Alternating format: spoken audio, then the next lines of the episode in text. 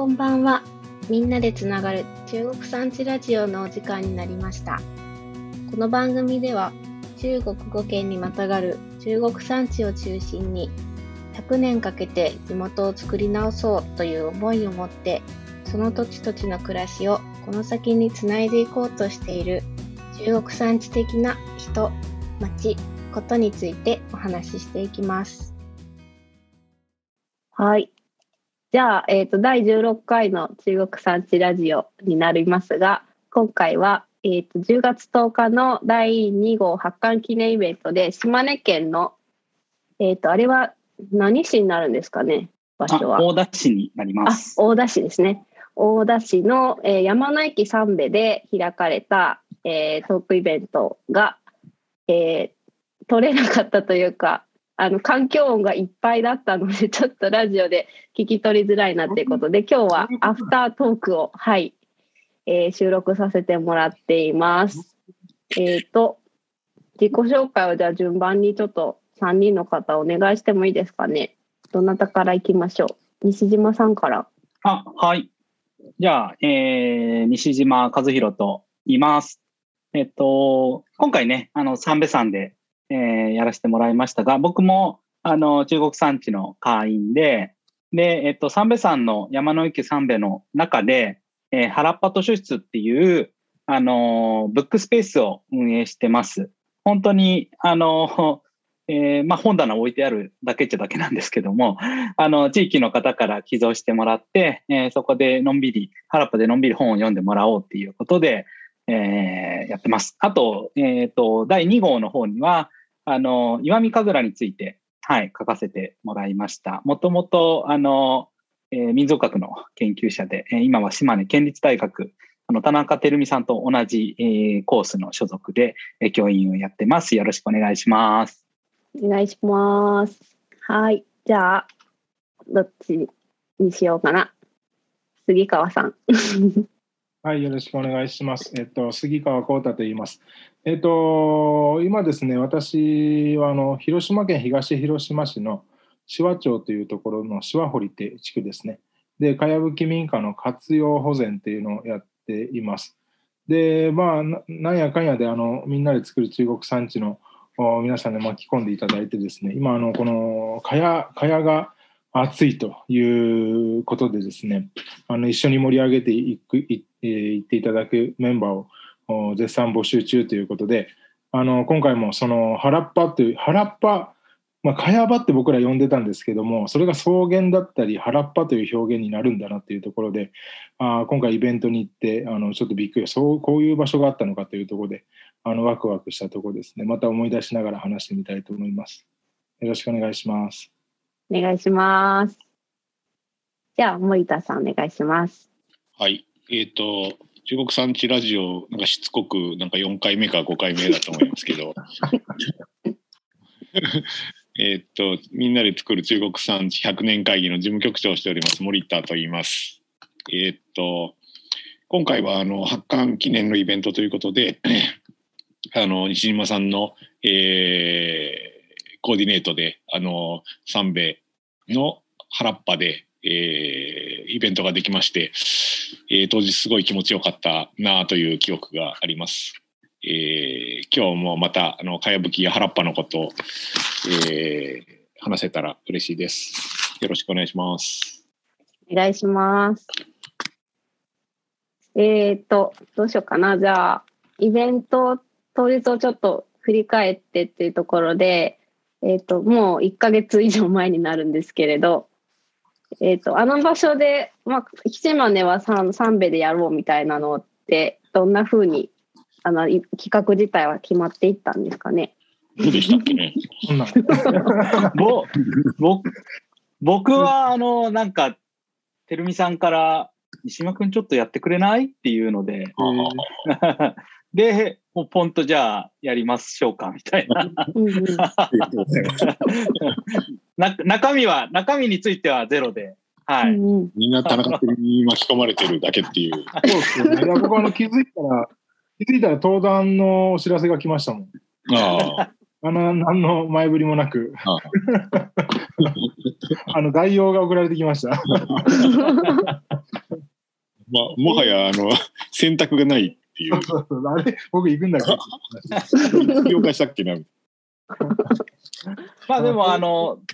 多分、条件的には、その、島根の会員の方で、なんかスペースを持ってる人で、で、えっと、まあコロナですけど、ある程度人も集まっても問題ないような場所っていうようなところもあったのかなと勝手には思ってますが、はい。あれですよね、要は、なんか、かや、かやをキーワードに、こう、中国産地に、こう、プロジェクトを、全体が共通、う中国産地全体で共通のね、ワードとして、かやっていうのがちょっと盛り上がってきていて、で、それで、まあ、あどっかかやかれるとこないかねっていう中で、うんうん西島さんがちょっと動いてくださって、で、まあ、この機会に、まあ、何の機会か分かんないですけど、この機会に、毎回、あの、現地に行くかというような。感じだったのかなと。そうですね。そっちの流れもありましそういうた。感じかな。はいはいはいそうそうなんか下見だったよねあ、そうなんだ。確かに茅場の下見っていうのがえー。下見はでき、できたんですか？実際。そこも行かれたんですか？いや、それが面白かったんですけど、あの、イベントやった後に下見時間があったじゃないですか。はいはいはいはい。僕も西島さんも森田さんも行ってないっていうね。あそこでずっと喋ってるそうそうそう打ち合わせをして、打ち合わせをしました。あの、えっ、と、イベントのちょっと簡単な紹介を、あの、させてもらいますね。あすいません、ぜひ。はいはいはいはい。はい、えっ、と、当日。はい、ありがとう。はい。当日はですね、えっと、えー10日日曜日の1時から、まあ、3時で、えー山の駅三部でみんなで話そう原っぱのことっていううタイトルで、まあ、トークイベントをやるというので、えー集まってもらいました。で、えっと、山の駅三部自体が、もうあの、三部山って、まあ、山があるんですけど、まあ、ちょっと可愛い山で、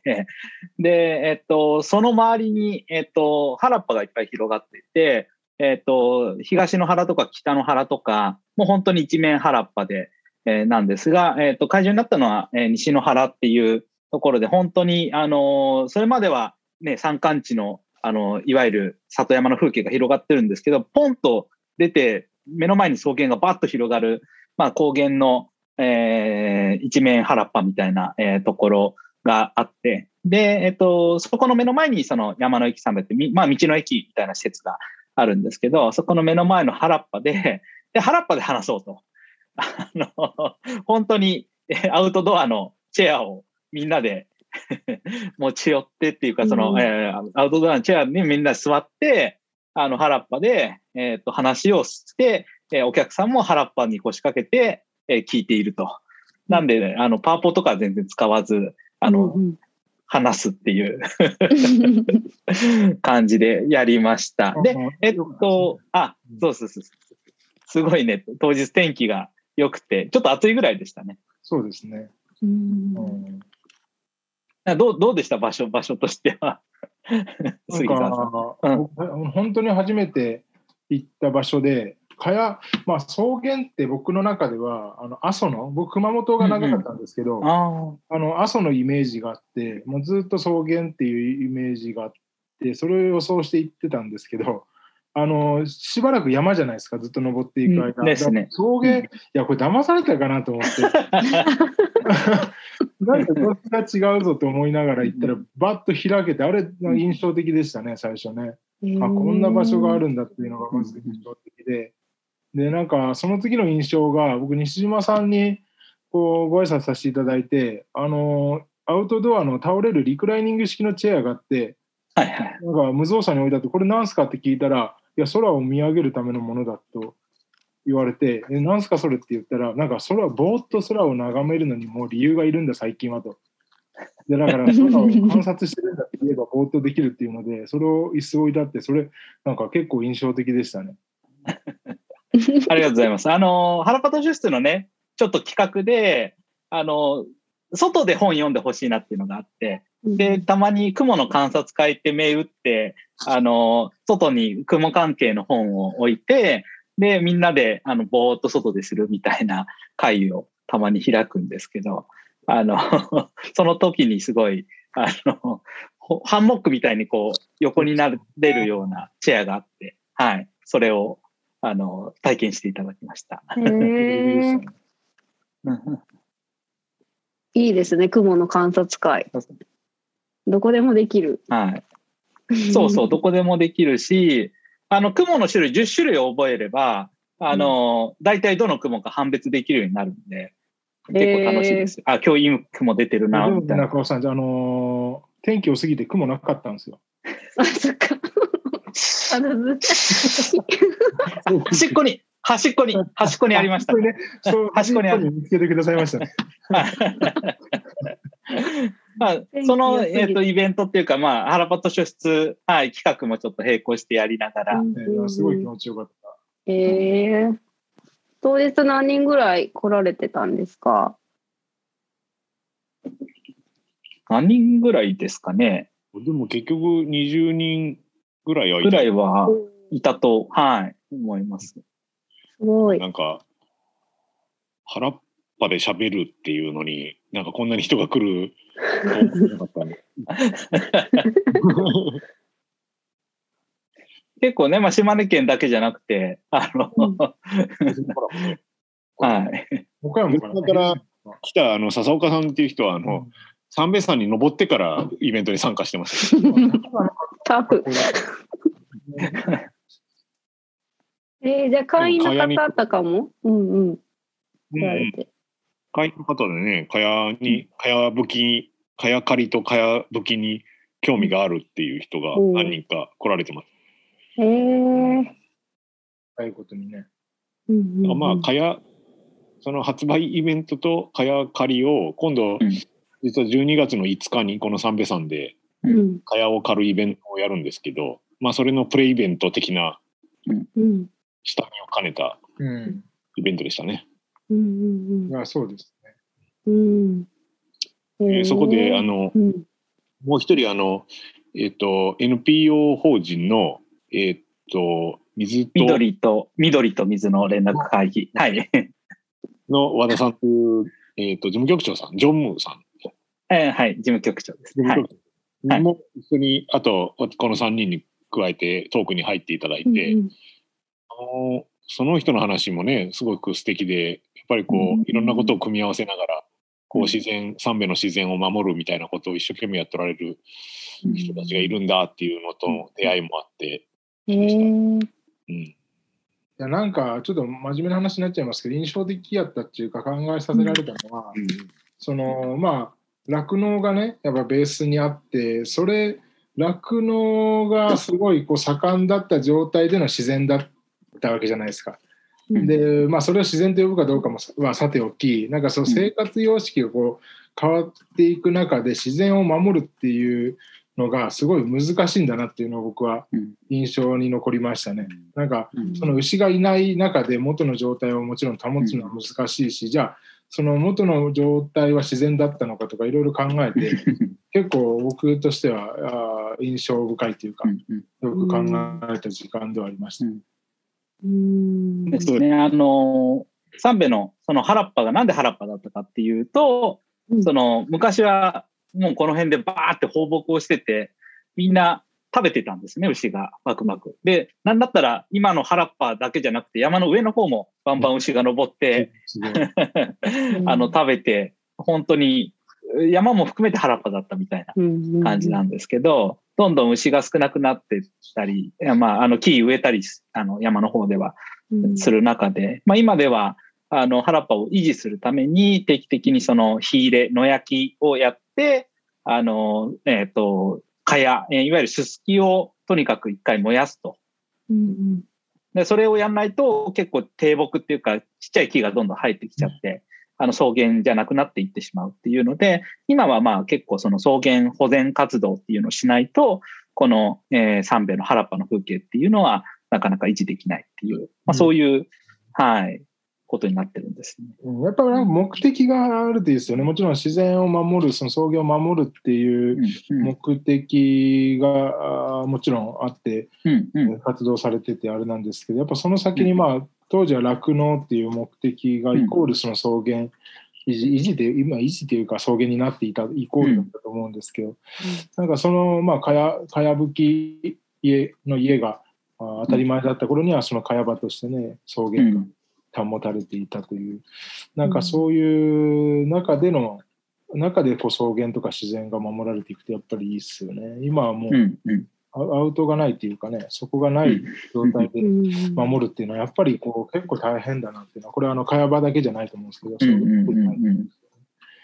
そこはちょっと改めて考えさせられますね、最近、茅をやってて。そうだから三瓶山に昔は木がなかったっていう話が、ねびっくりしますよね。どこの昔かという基準でしょうけど、やっぱりここで牛とうん牛と草のこう 関係がね、やっぱりうんこうやって説明される。で和田さんにそういう話をねしていただいたんで、うんうん。すごく気づかされたのと、それの延長で言うとあれでしたよね。あのやっぱこの草原とあのかやぶき屋根っていうのが、うんあのやっぱり現代的にお互いなんていうんですかね。草原を守らなきゃいけない派とかやぶきを守りたい派っていうのがこう全然今無関係に動いていてこのあのかやを買って焼きたいという欲求を持っている人とかやが欲しい人っていうのがこう衝撃的な出会いが いや、そう衝撃的だった。そうですよ。こっちではいらないっていうものがこっちで欲しいって言ってるっていう。だからこう中国産地で広げたらなんか面白いことになるんじゃないかと思ってたんだけど、この草原との出会いっていうのはやっぱ杉川さんちょっと面白かったですよね。いや面白かったですね。いや、僕も実はその、森田さんがね、びっくりしてた、日本草原学会っていう 学会があるっていうのを森田さんびっくりされてたんですけど、僕出たことあって、でも、まあでもその時は、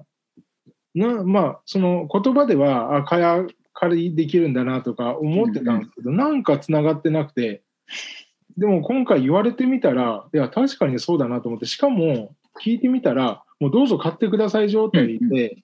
まあ多少ね、そのシートのやり取りはあるにせよ、そんなハードル高くなくて、あの、三瓶さんもそうですし、うん。あの他の場所でも、あのーまあ先に買ってる人はいるので、そことの関係とかあるんですけども、できるんだなっていうのが今回結構衝撃的な、あ、そこ、そこかみたいな感じでした。い一見結構ね、ハードル高そうに見えるんですよ。あの、三瓶山とか特に国立公園の範囲なので、あの、大丈夫かっていうところはあるんですけど、でも、うそもそも火入れをして、その、燃やすもんなので、あの、問題ないという。むしろ、買って、その、えっ、と、防火用の、あの、スペースをもっと作った方がいいので、どんどん買ってくれっていうのとか、ニーズがあると。供給が一致した感じはうんありますよね。森田さんと照美さんがすごいなんか、あの、テンション高めにおしなんかお知らせが来ましたもんね。草原、草原っていうのがあるよっていうので。いや、そこ、それは確かに僕も当たり前になっちゃってて、忘れてましたね、ちょっとね。でしかもね、あの学生たちが、その先入観なしにね、もう当たり前にそのコンタクト取って、あの、会話からしてくださいよみたいな軽い感じで行くのも結構良かったなと思いますね。僕らなんかやっぱ構えちゃうから、まずはどこに行かないといけないんだ、これ国国立公園だから、なんかしないだダメやろみたいな思っちゃうけど、やっぱ学生とかって、もう普通にね、問い合わせちゃいますからね。やっぱそこは強いなと思いましたね。うんうんまあ、あとあのトークの中ではあれでしたねあのあの杉川さんとねたま前も話したんですけど杉川さんがかやがかやぶき屋根がえーこうなんか吹き変わる社会とかやぶきがなくなっていく社会とどっちがいいんだろうっていう話をしておられて、まあ、その話もねこの前そうですね。森田さんがすごい、僕はそれ言ったことちょっと忘れかけてたんですけど、森田さんがすごいあのお覚えててくださってて、よく使ってくださるんですけど、そうですね、そういう話もしてましたね。なんかまあ、かやぶきが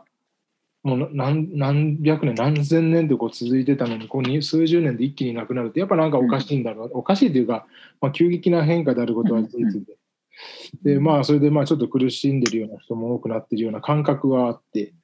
だからまあかやぶきを残したいというかまあかやぶきが普通に残る世の中に今からなったらそれはどういう世の中ななんだろうなっていうのは非常にちょっと興味というか、あ思うところですね結果としてどんなうん。世の中になってるのかなというん。ん。結局、三部でも、あの、えー、横断の方に、えっ、と、貝吹き職人さんがいたんですけど、で、それで、あの、その方に、まあ、貝使ってもらおうっていうので、その、緑と水の連絡会議の和田さんとかがボランティア連れて三遍に行って蚊帳買ってみて、えー、みたいなこともしてたんですけど、えー、その方が、まあちょっともうやれないっていうふうになって、はい、今地域に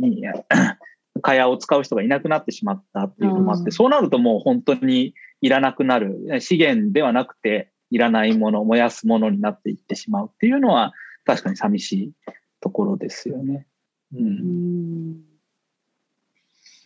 なんかね、かやね。かや。ですね。かやぶきが、こう、その吹き替わっていた時代っていうのは、その、集落の中にかや場と呼ばれる、その、ススキやらかやが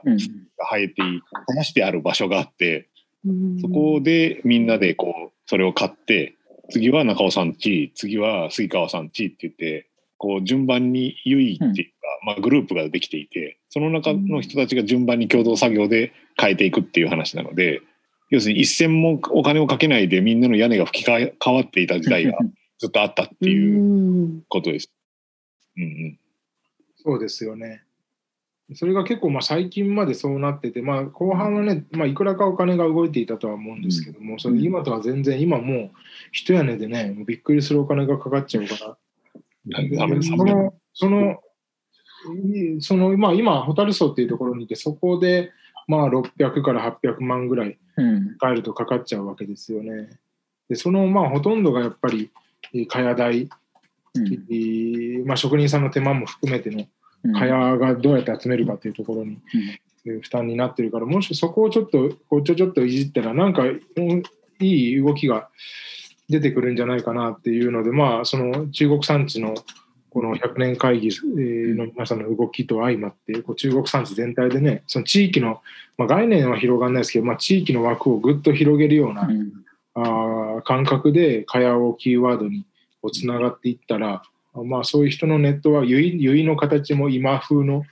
結のような形になりつつ金も集まりつつみたいなあなったら面白いなっていうようなあれですね。でも蚊帳を借りるのが11月末ぐらいから12月中頃の1か月ないぐらいのすごい短い期間なんで。短いな。冬の風物詩で毎年みんな集まるとか、うん、なんかそういう具合になっていくといいなというふうには思いますけどね。うん。現代版の結っていうのはなんかすごいイメージが湧きました。なんかお金を介さずこうスキルでつながって集まってみんなでやるみたいな。ねま、見つけきれてない見つけきれてない感じですよね。もう一二工夫なんかいる気はして、うん、かよかろうぜだけだと、なんか、なんか違うのかもなと感じてはいるんですけど、まあ、今年はとにかくその会話をからせてもらえる場所で、あのそれぞれイベントをやってみて、その辺の様子をちょっと見れたらいいなとは思ってるんですけどね。うん。そうですよね。なんか昔はみんなで力を合わせてやってたこと今お金払わないとできなくなってて、その屋根の吹き替えとかと最近思うんですけど空き家のその解体みたいなこととかももう素人じゃできないみたいなことが多いからその手がつけられなくてこう空き家が放置されてるとかこう屋根もプロじゃないと直せないみたいな感じにどんどんなってなんかもうちょっと自分たちでできることができればこう解決できることもありそうなのになとは思うんですけどなかなかそれをまあ、近所の人たちだけでやろうっていうのが難しいとなるとやっぱその地域を超えて同じ思いを持つ人でやるみたいなのが、まあ、これからの可能性としてはそっちなのかなとかって思ったりしますね。そうね。うん、なんか昔の結は何て言うかな将来的には自分の家もやってもらわないといけないか、うん、手伝っておかなきゃっていう、まあ、脅迫観念じゃないですけど、そういうのが少なくともあったと、結構強くあったと思うんですよね。まあ、お互い様って、まあ、聞こえはいいですけど、結構、まあ、良くも悪くもそういうつながりが強かったと思うんですよね。でも、今の蚊帳を借りましょうとかは、完全にその人の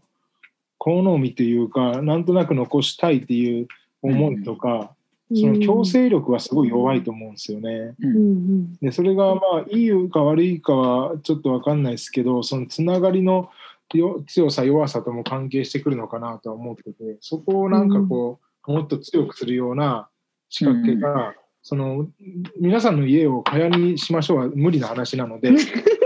ゃない何かそうじゃないところでなんか毎年来る理由になるような、うんモチベーションになるような何かが仕掛けがいるんかなとはちょっと思ってますね。うんうん。そういやね。でもなんかこの前からえっと一昨日かな、えっと、車であの京都まで行ったんですけどえ？それがまたうんトロトロッコを取りに行ったんですけど。あ そういう、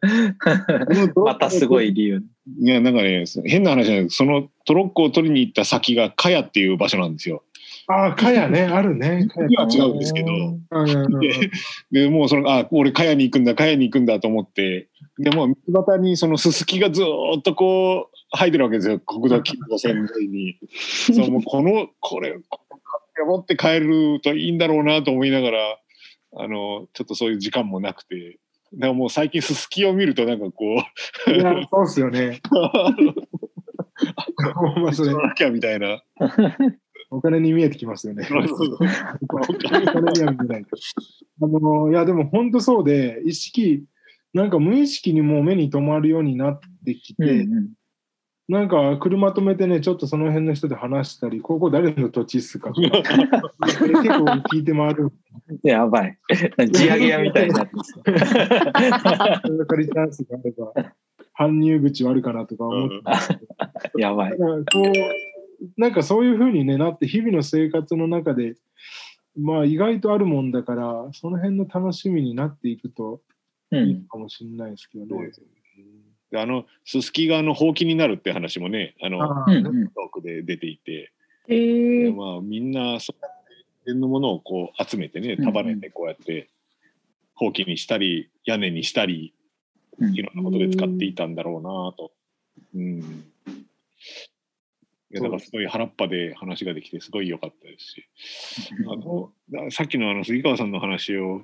をその中国産地的にもっと広げるとだからそのかやかや一2つ多分方向性があってうん。今一つ言われたのが杉川さんがもっとかやを借りたい人の動機とそのうん。あれをなんかこうちゃんとストーリーとして作るストーリーというとおかしいけど環境の問題とか、うん、そ。のね、金銭的なものも含めて、なんかこう、蚊帳を狩ることがいいことだという、なんか、現代的な理由を一個見つけるということと、もう一つは、その、まあ、賛美から運ぶのに、こう、燃料代とかもかかったりして、逆に環境に良くなかったりする部分もあるので、うんうんあの、なんていうんですかね、こう、他のことと組み合わせて動くとか、運ぶとか、そんな話も杉川さんがした覚えもあるんですけど。ああ、そうですよね。だからあの西島さんが持っておられる本とか あっち行った時に帰りにこっちをやっといて、うんうん。みたいなね話とか。あとうん。杉川さんが糸話うんっていうあのアパレルブランドやっとられてそれと合わせてこういろんなものを売っとられるっていうことをうん。市みたいにこう動いて売っとられるっていう話を聞いて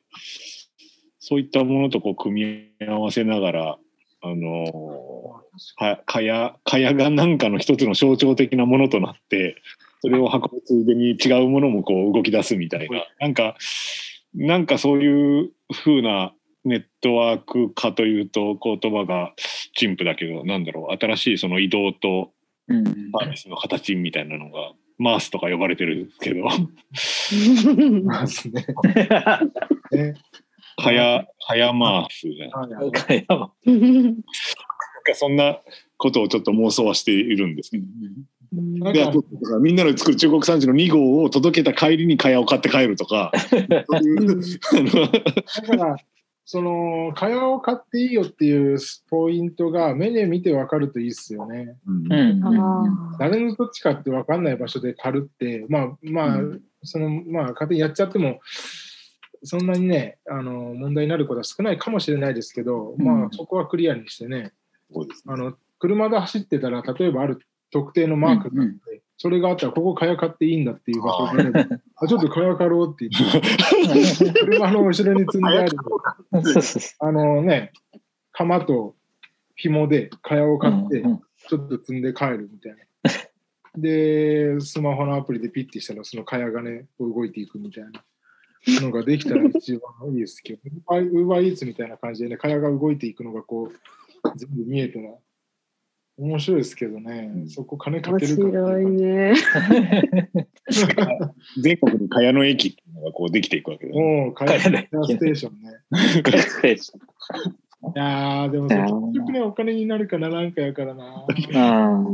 だからこれ限りなくあれなんですよねこれ田舎でないとあの倉庫代町部だと倉庫代がかかりすぎてそうですね。だからこれ家賃かからない田舎でないと成立しないなとかねうんなんかね、その、そのまあ全体は難しいにしても、なんか、一箇所ね、二箇所ね、なんかしやってみたいですよね、仕掛けをね。うんまあ、とりあえずあれだよね、森田さん、12月の糸話のお店で、シワで焼き芋やってくれるじゃないですか。うんその時に蚊帳買ってくるんですよね、きっと。ああそうそうそれは、うん あの実例として。あ楽しく南町の芋を持って行って焼き芋しますから、うんそうでしょ。でもあれだよ、燃料に使っちゃダメですからね。まあ、すあのあ茅をね蚊帳もやっちゃダメですから、ね。焚き付けに すぐ燃えちゃいます。確かにね。ガソリン代払って茅買って持ってきてそこで燃やしてたらあれ合わない全然ダメですね。合わないっていうのを乗り越えないい や、そうですね。かや、まあ、とりあえずなんか、かや置き場の、その分かりやすい場所に作ってみようかな、手話の。うん話の近くか、そのホタル荘とか、うんその辺人が来る、通る場所うのんかや置き場っていうのを使っ作って、サンプルを置いとってみようかな。うんうんだからある日、かやが入ってるかもしれない。かかやポストかやポスト。かやポ楽しみストですねね。。面い白い。や、それやばいな。1個目が入った時の多分喜びはすごいだろうな。いやそれ絶対入りますよ。それうん。誰かいやそれ絶対話題になると思うな。あそれしますわ、じゃあ。それで簡単なんで作って、うんどっか置いときますわ。うん、でちゃんとあの注意書い書いとかなきゃいけない。あもちろんもちろん。うんうん。あのなどれぐらいの束にしてくださいとか。皆さんが みたい まあ、とりあえずすすきを入れてくれってなあー書いてたら、とりあえずすすき入れてもらえたらまあいいんだけど。なやっぱあのかやぶきのかやとすすきっていうのがこうつながってない人がやっぱ多い確かにね。うんうんと思うのでうん。今ねあの白くなってすごい目立つからうん。えすすきだすすきだと思うんだけど、いや、いいですね。カヤステーション。うんうんなんかでもさっき、うん、杉川さん言われておりましたけど、その、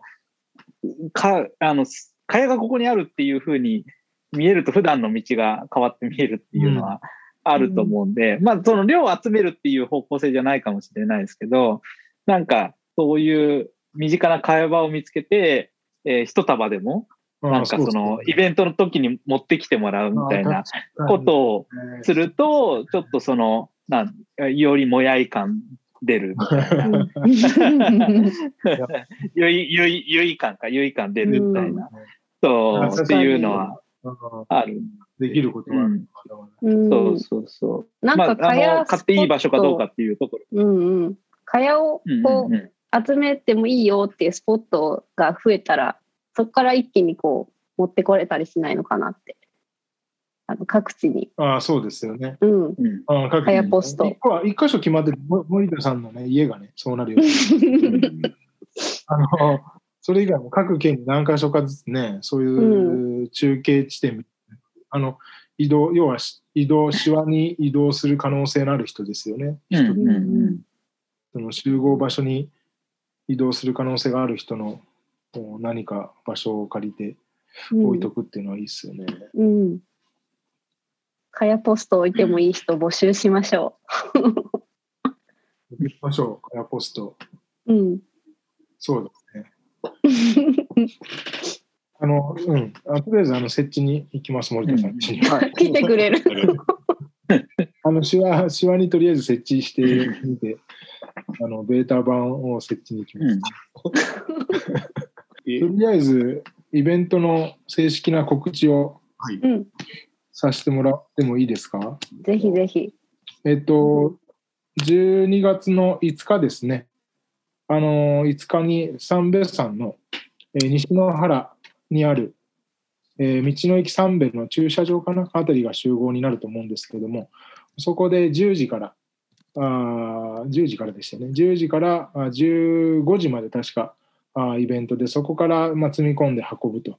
いうイベントになります。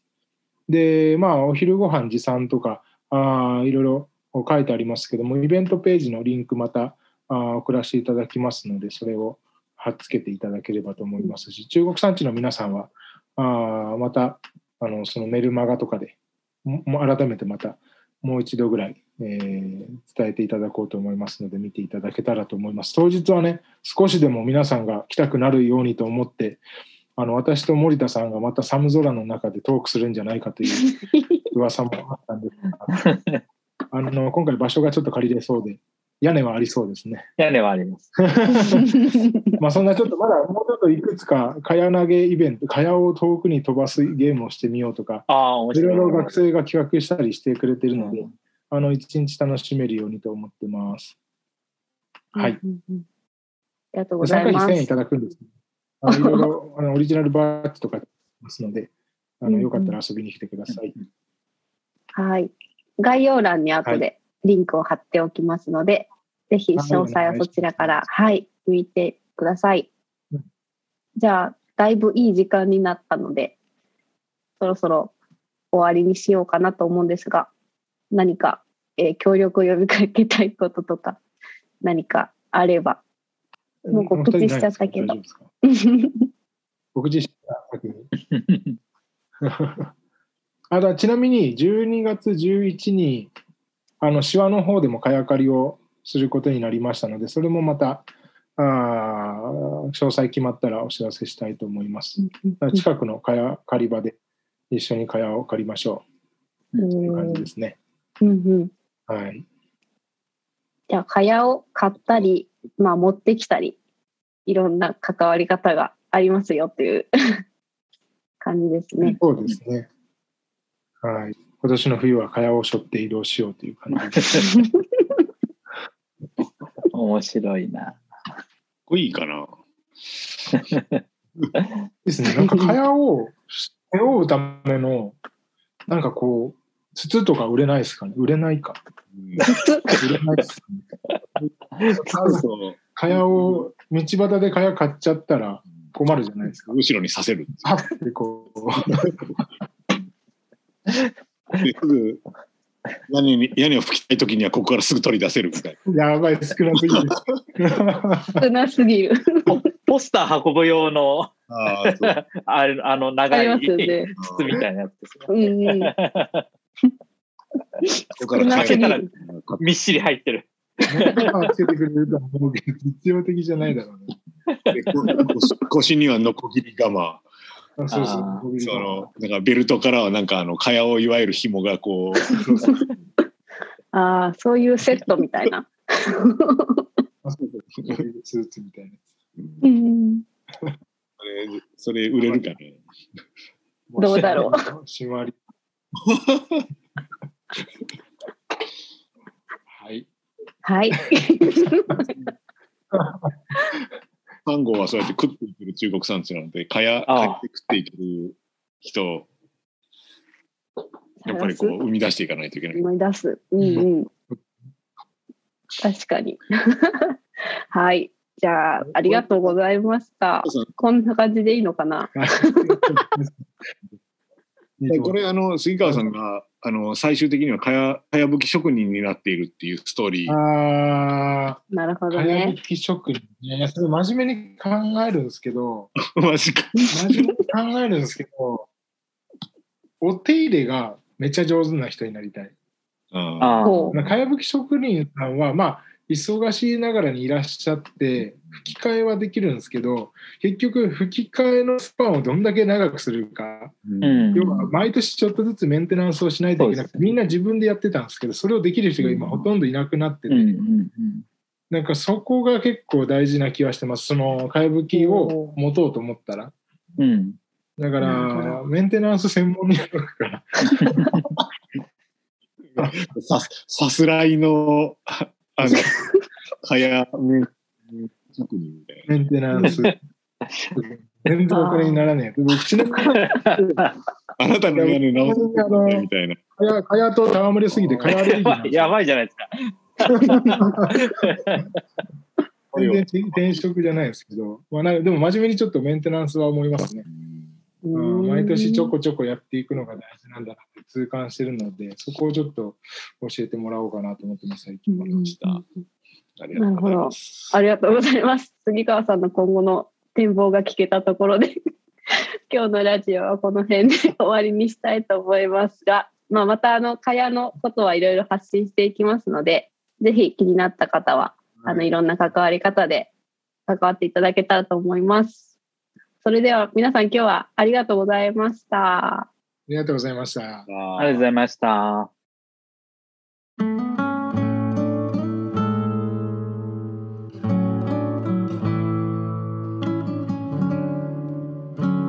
5回にわたって10月10日に各県で開催された第2号発刊記念イベントの様子を少しずつお届けしていきました今回はその第5弾として島根会場の皆さんとの振り返りトークをお届けしました。いかがでしたでしょうか？第2号発刊スペシャルが長らく続きましたがまた次回からは通常モードの中国産地ラジオに戻ります。みんなで作る中国産地第2号をぜひ手に取ってみてください。このラジオでは中国産地で暮らす人、中国産地が好きな人、気になる人たちで中国産地についてお話ししていきます。お便りフォームは概要欄にリンクを貼っていますので、ぜひそちらからお気軽にお寄せください。ご感想やリクエストなどもお待ちしています。それではまた次回の放送でお会いしましょう。お疲れさんち。